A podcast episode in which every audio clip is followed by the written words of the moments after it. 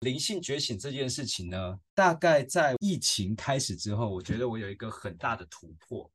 那突破了之后呢，很兴奋的想要去找有没有人跟我有这样子的感受的人来聊一聊。当然，我就会跟基督教徒们聊这些事情，发现大部分的人不太明白，不太明了我的明白。然后我就想说，那去找一些外面专门在讲灵性觉醒的这些人，那确实有些共鸣。但是如果要走到更深层的时候呢，是天差地远。好，所以今天很高兴，就是大家可以来聊聊，你会不会有这样的感觉？我其实蛮兴奋的，跟各位讲说，我相信这是上帝在我们这个时代当中要做的一件事情。这是一个大觉醒的时代，神儿女们不要把灵性觉醒拱手让给非神的势力，这是我们该拥有的。好，讲到灵性觉醒呢，大家应该可能都有听过一个非宗教性的运动，叫做。新纪元运动，或叫做新世纪运动，英文叫做 New Age。那 New Age 呢？他们不是一个宗教，甚至他们也强调去宗教化，追求灵性的东西。我们也是在讲去宗教化，但我们不同的是，我们有最高的指标性真神、上帝跟耶稣，而新纪元。他们认为自己就是可以成为神，那这些力量来源都来自于宇宙万有，然后以及地球母亲带来的爱。但我们知道，不管是宇宙也好，地球也好，都有一个造物主，而我们所跟随的，我们所专注的是在这个造物主上面。这是我们与跟 New Age 最不一样的地方。什么样的东西会比较偏向这个新纪元？举凡塔罗啊、星座啊。或是瑜伽冥想啦，会有祈福啊、呃祝愿啊、颂钵啊，或是他们会强调什么四三二赫兹的音频，这个频率的震动带来灵性的感受。我自己有去研究他们的东西，最后我认知的是，感谢神，这些东西如果我们都把它剔除掉，我们专注在耶稣身上，从耶稣身上就能找到。从哪里找呢？圣经当中有几处，当然有谈到灵性的部分。然后我想跟大家介绍近代被列为第五本福音书的多马福音。好，它的前因后果我就先不多聊。重点，大家大部分认为这个作者就是耶稣的十二个门徒之一的多马。那这个多马的个性叫做多疑的多马，他很容易怀疑，怀疑耶稣的真实性。怀疑耶稣是不是真的复活了？说我非要把手放进他这个肋骨里面的这个伤口，我才能够确信。所以这是他所写的书。我觉得由多马来写这个福音书特别的好，因为他本身就很多的怀疑。但是这本书在当时并没有列在圣经的正典当中，主要是因为它里面的内容涉及到很多是没办法去解释的。而且他的写作方式跟其他的福音书不太一样，他并没有记载耶稣的生死、复活、升天都没有，也没有在讲救恩，他就纯粹的把耶稣说了什么话，他就在旁边做笔记，就把它记下来，就很像是孔子的《论语》，孔子讲什么话，弟子就把它记载下来。多马福音书就是这样的一本书，它其中有大概三分之一到一半的内容哦，跟四福音里面是可以对照的。但有一半是在其他福音书当中是没有的。那当时没有被列为在正典当中，我认为除了没有去记载耶稣的故事之外，第二个是它有够难懂，它没有办法用你的字义上面去明白耶稣所说的意思。在编列正典的时候，他没有办法去解释啊，所以他们干脆把它剔除掉。当时在编列六十六卷书的时候，甚至曾经想过要把启示录也把它删掉。因为启示录也很难懂，但是为什么后来不删呢？那是因为约翰他特别的写说，这本书呢是不能加添什么，也不能删减什么。如果有人把它删去的话，将要在生命树删减，所以没有人敢删掉启示录。然后，但是去删掉了多马福音书，而多马福音书是在近代才又再次的被大家看中，而且呢，有许多基督教。开始认可这本书哈，那这个过程你们自己去上网去查就好，只是大概让大家知道我们会谈到多马福音，为什么会在近代呢？因为最完整的抄本是在一九四五年被挖掘出来。各位有没有发现，这个西元一九四几，好像是一个很特别关键的一个时段哦。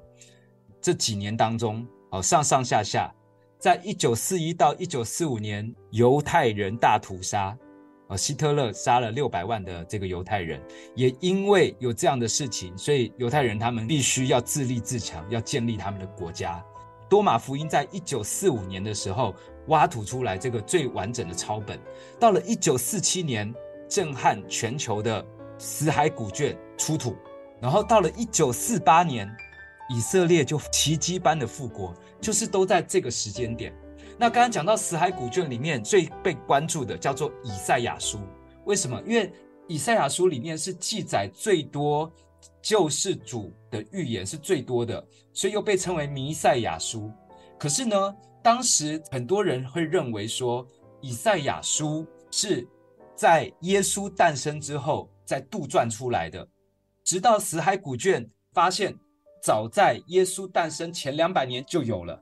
所以证明了这卷书里面记载的预言，确确实实是耶稣诞生前就预言过，所有的预言都在耶稣身上所呈现了。所以它是一个能够证明耶稣是救世主的一本书。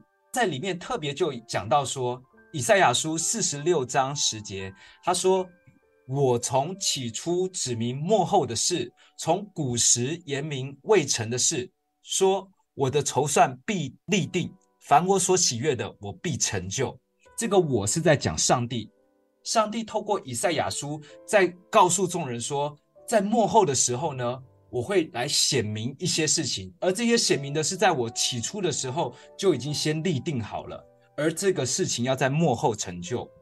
所以大家看到这个时候，不管是以色列复国，不管是死海古卷的出土，包含多马福音的这个再一次的被人家看中，都是在这个时间。因为幕后的时候来了，神要将古时的这些预言来显明出来给大家看。到了一九七五年，多马福音书算是正式的在市面上流传，所以一九七五年离现在也才半世纪前才开始有这本书在市面上流传。那代表是什么？上帝觉得时候到了，在这个时代里面，他要让我们更去了解耶稣更本质的心意，鼓励大家能去看看多马福音哈。那多马福音，有些人会认为说它是里面掺有诺斯底主义，就是神秘主义啊。简单讲，就是有些人认为它是怪力乱神。但是渐渐大家越来越看这本福音书之后，发现真的不能用理性去看待。而你如果打开了灵性去看待里面所说的话，你会发现里面字字都是宝藏。好，我挑了几节念给大家听听哈，大家来听一下，你听不听得懂他在讲什么？多马福音书，它就是一卷书，只有一百一十四节而已。然后每一节就是耶稣跟门徒们之间的对话，它没有前因后果，就是把话记录下来而已。然后呢，我有找到基督徒翻译的版本，也有找到专门研究灵性的人的版本。结果我看完两个版本之后呢，我选择研究灵性的人。我有我的理由啦，参考参考就好，你可以自己决定哈。那两个版本在网络上都可以找得到。那我会选择。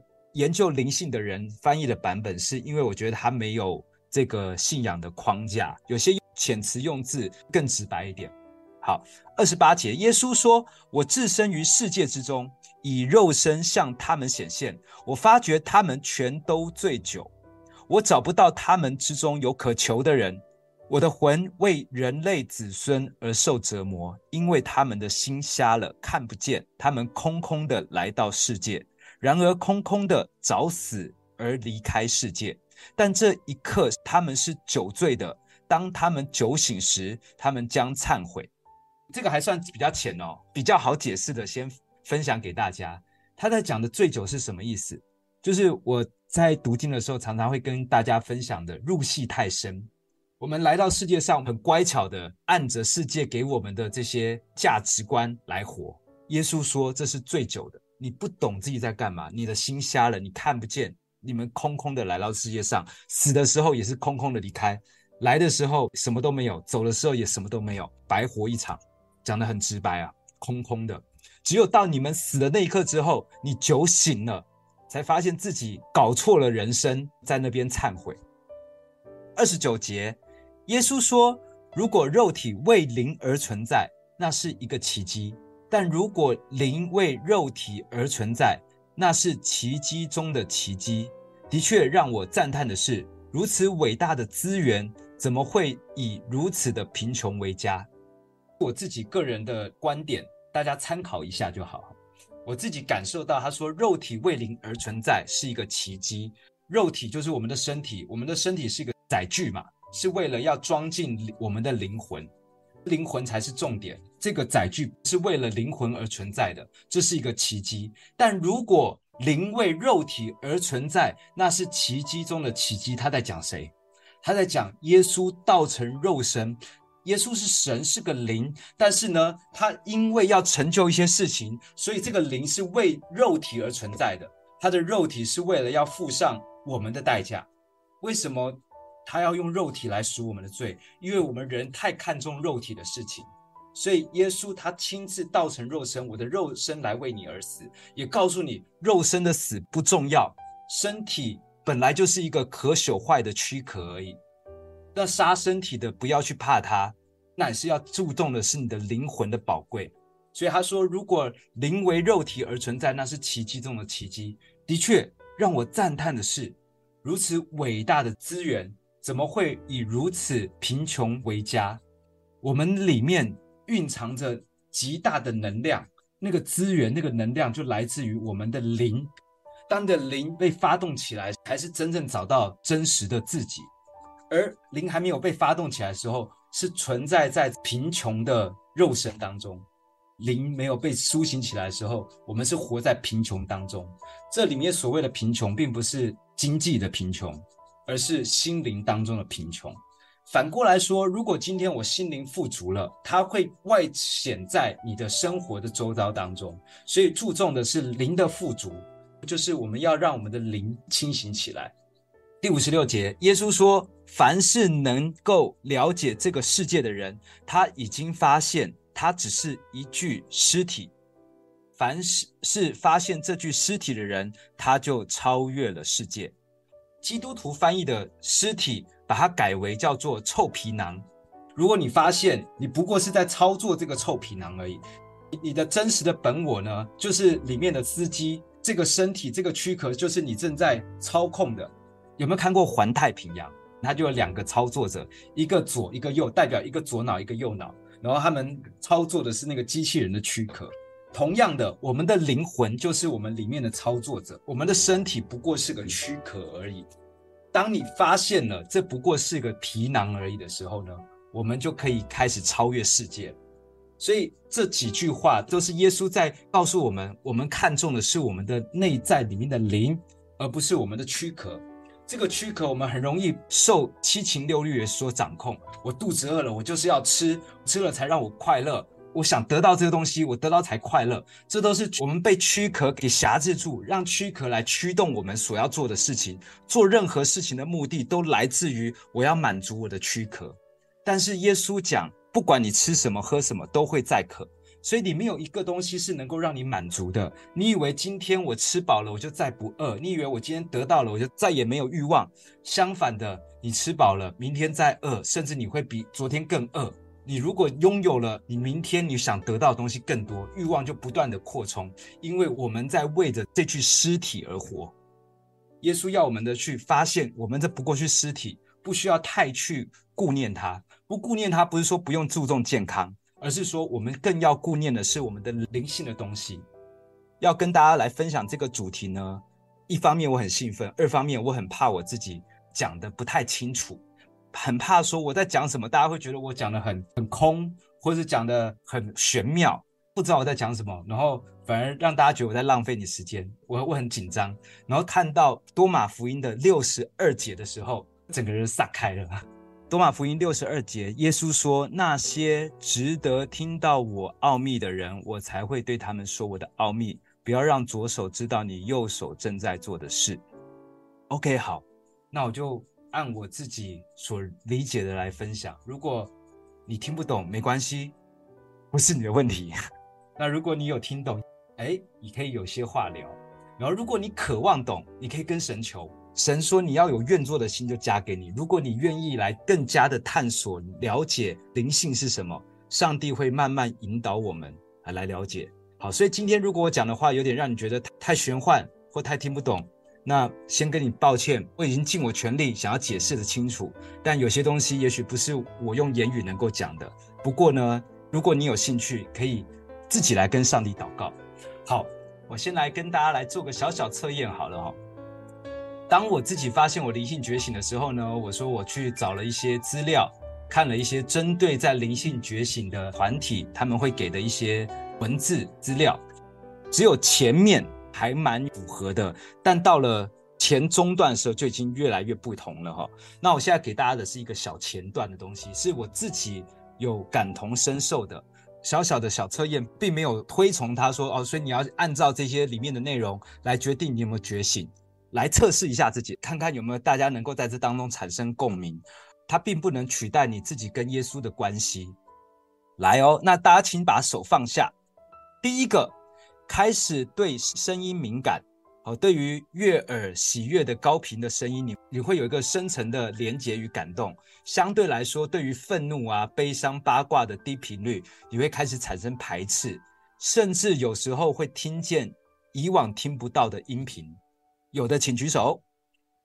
好，第二个，开始对食物敏感，突然想吃更清爽鲜甜的蔬菜。然后吃下去，你会感觉到特别的愉悦舒服。相对的，你对一些肉类啊、油炸类啊、甜食的欲望降低，甚至不想吃。有的请举手。第三个哈，开始对生命的本质感到好奇哦。对于一些事物啊，你会想要了解它的意义跟本源想要去找到真相的程度大大提升，甚至你可以牺牲日常生活来寻找真相的意义，去了解世界的真相。好，第四个，对资讯敏感度大大提升，就是你会自己去找到一些你想要得到的资讯，而且是想要快速吸收，例如阅读，或是去找到你觉得对自己有意义的东西。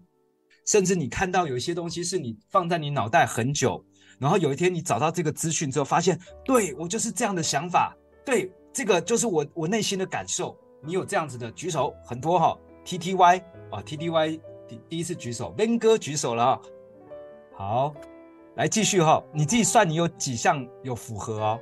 第五，你开始会想要远离人群，然后整理自己的感觉，然后开始选择独处。选择独处就是说我明明可以去跟大家热闹，我可以跟大家呃聚会，但是我我想选择独处，我就想自己一个人。好，有的请举手。一个人，你觉得你自己很多的事情可以做。可以自己唱唱歌、写写字，然后去找到你想做的。OK，哦，很多人哦，David、User、丰盛恩典、Alice，第一次举手的、哦，原来我们都一样，虽然我们都独处，但我们都不孤单。好，第六，新的人事物进到你的人生当中，而且你发现这些人事物呢，可以帮助你更加的有灵感跟动力，而且它正在推动往你想要去的方向。有。好，很好，哎，越来越多人举手啊，很好，很好。第七，开始越来越发现以前你曾经所经历过的事情，然后突然又感悟到它对你里面有更深层的教育意义，让你帮助你成长了。然后突然想，哎，过去我可能曾经发生了什么事情，以前我对他这件事情好像无感，但是呢，我突然回想到以前的事，哎，对，因为我曾经发生过这件事情，所以他对我有一些学习跟成长。很棒，很多呢。第八，开始你会感受到一些以前不会感受到的事物，例如说，哎，你开始会注意到风声、鸟叫、大自然的声音，或是你有没有在一个环境当中，例如说你在办公室，或是你在一个饭局当中，大家在吃吃喝喝聊聊天的时候，你感觉自己好像被抽离，变成一个旁观者的感觉，在旁边变成一个观察者，在观察这件事情，甚至你在观察自己在干嘛。开始对周边的事物越来越敏感哦，很多呢，有没有？我们不孤单呐、啊，很多人都有这样的感觉哦。第九就是喜欢大自然，被充电的感觉。哦，这个我超级举双手的哈、我们之前就一直在讲，就是一定要常常去大自然。哦，因为大自然真的会有一个灵性疗愈的感觉，灵性被启动的时候，你才会发现它真的就是特斯拉充电器。你一定要去到大自然之后，你才会发现你的灵性在被充电，这很特别的感觉。有哈，好，最后一个，你开始不喜欢这些媒体八卦杂志啊讲的这些话，会让你感受到厌烦，然后让你窒息哦。高举双手，阿门。这就是你开始要脱离世界给你的这个错误的一些观念跟信息了。感谢主。好，艾雅说她她都不想放手，所以十个都有中的，请举手。哇，蛮多十个都有中的哈。待会大家可以来分享一下哈。那在开始要分享之前，还有其他的哦，我稍微提一下，但是我就更不推崇你去以这个来决定你是不是灵性觉醒，包含说什么你的直觉会提升啊。创意会提升啊，你会感觉到频率的震动，这些其实我都有，但是我觉得不要去专注在这些东西，不想让大家就是最后变成是很照直觉走哦。有时候真的那个直觉或者人家讲的第六感很灵验，但它绝对不能去取代了你自己听到神的声音。OK，然后或者是你会有感受到你在做清醒梦，然后另外还有一个我我我很不推崇，但是我自己我发现有就是天使数字。你会开始常常会看到什么一一一啊，二二二三三三三，我也确实就觉得越来越常常看到，但是我觉得它会为这个数字而影响我的思考，反而超越了去寻求神。常常会看到啊，一一，该不会神在这边有什么样的一些感动吧？但是神的话直接给我就好，又何必给数字呢？哦，所以这个天使数字我很不推崇。再来许多不可思议的共识性，就是遇到很多巧合啦。就是你觉得怎么会有这种巧合，竟然可以发生？就是天时地利人和的事情，竟然就这样发生了，有吗？这个我很想知道，有没有人有这个？而且不是一次，是很多次次的巧合，很多哈。好，OK，这个 New Age 当中，他们也在推。而且我刚刚讲完这段话的时候，大家是不是觉得哦，我也有？然后你听了之后，你就说哦，所以我正在走在灵性觉醒当中。所以呢，他讲的话，你就会越来越相信。OK，这就是 New Age 的一个陷阱，就是告诉你说，来，你看哦，我讲的是不是都讲中？那所以你接下来要听我说。所以我们自己在这边讲，讲完之后，我要告诉你危险性。我刚才讲的 New Age 里面，他们用哪些方式、哪些工具？星座塔罗、开运祈福、呃，冥想、颂钵、能量水晶啊，然后那四三二赫兹音频，用了这么多东西。他就是要让你觉得哦，我很懂你现在的状况，而且我用这些东西可以帮助得了你。生爱子们千万不要落入陷阱当中，一个都不要碰。在圣经当中，不管在旧约在新约都特别讲，神是反对甚至厌恶他的孩子们去碰这些东西，所以不要为了好奇说，哎，人家在冥想，我跟着去冥想；人家在颂钵，我跟着颂钵。人家在算塔罗，我跟着去听听看，或者是聊聊星座，无伤大雅。拜托，我们一定要在小事上中心，这些都是小事啊。你觉得我只是试试看而已，尝试看看而已，对，很小的事情。但是神就说你在小事上中心，一点都不要去碰。立位记、生命记就说了，上帝说你不可以吃带血的物，不可用法术，也不可以观照。观照就是例如像观星啊，或是算命啊，那些都叫观照。哦，法术、巫术、观照、邪术都不可，占卜都不可以。为什么不可以？因为这些东西是真实的。圣经当中有一个人叫以诺，以诺与神同行三百年，留下一本书叫《以诺书》，他就有特别讲这些是堕落天使教人类的，所以代表它是真实发生，但是神禁止我们去触碰这些东西。禁止的原因是什么？因为这里面我们很容易落入了二者的陷阱，很容易借由这些事情就被掳走了。而且再来看哦，当你灵性觉醒的时候，我们会越来越主动的远离以下这些事。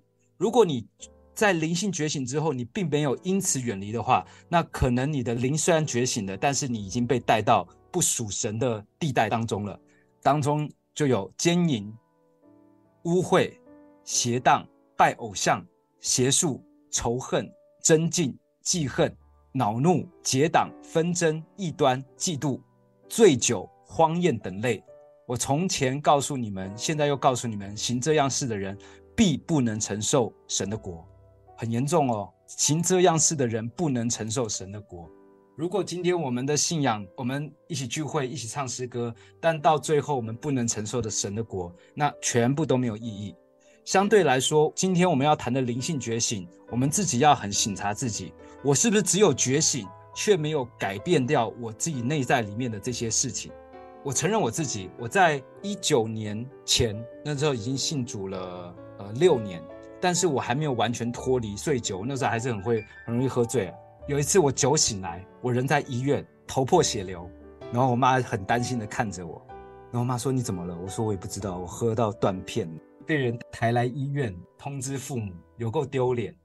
那所以如果今天你接触了灵，但是你却没有脱离刚刚以上这些东西的话，你要小心了。也许你现在被带到的是错误的灵当中。加拉太书五章十九节到二十一节，请大家记下来之后呢，之后还有二十二跟二十三节，还有讲说，如果今天你是走到圣灵里面，会结出的果子有九个果子。后面我们再聊。你如果真的走在属神的灵当中，就是圣灵当中，你会越来越远离这些事情啊，这也是我们要很重视的。好，如果你对这个主题很有兴趣的，我把我的部分放到后面一点，我再跟大家分享。那我想先给大家时间来分享，特别刚刚十个都中的，我希望听听你的故事，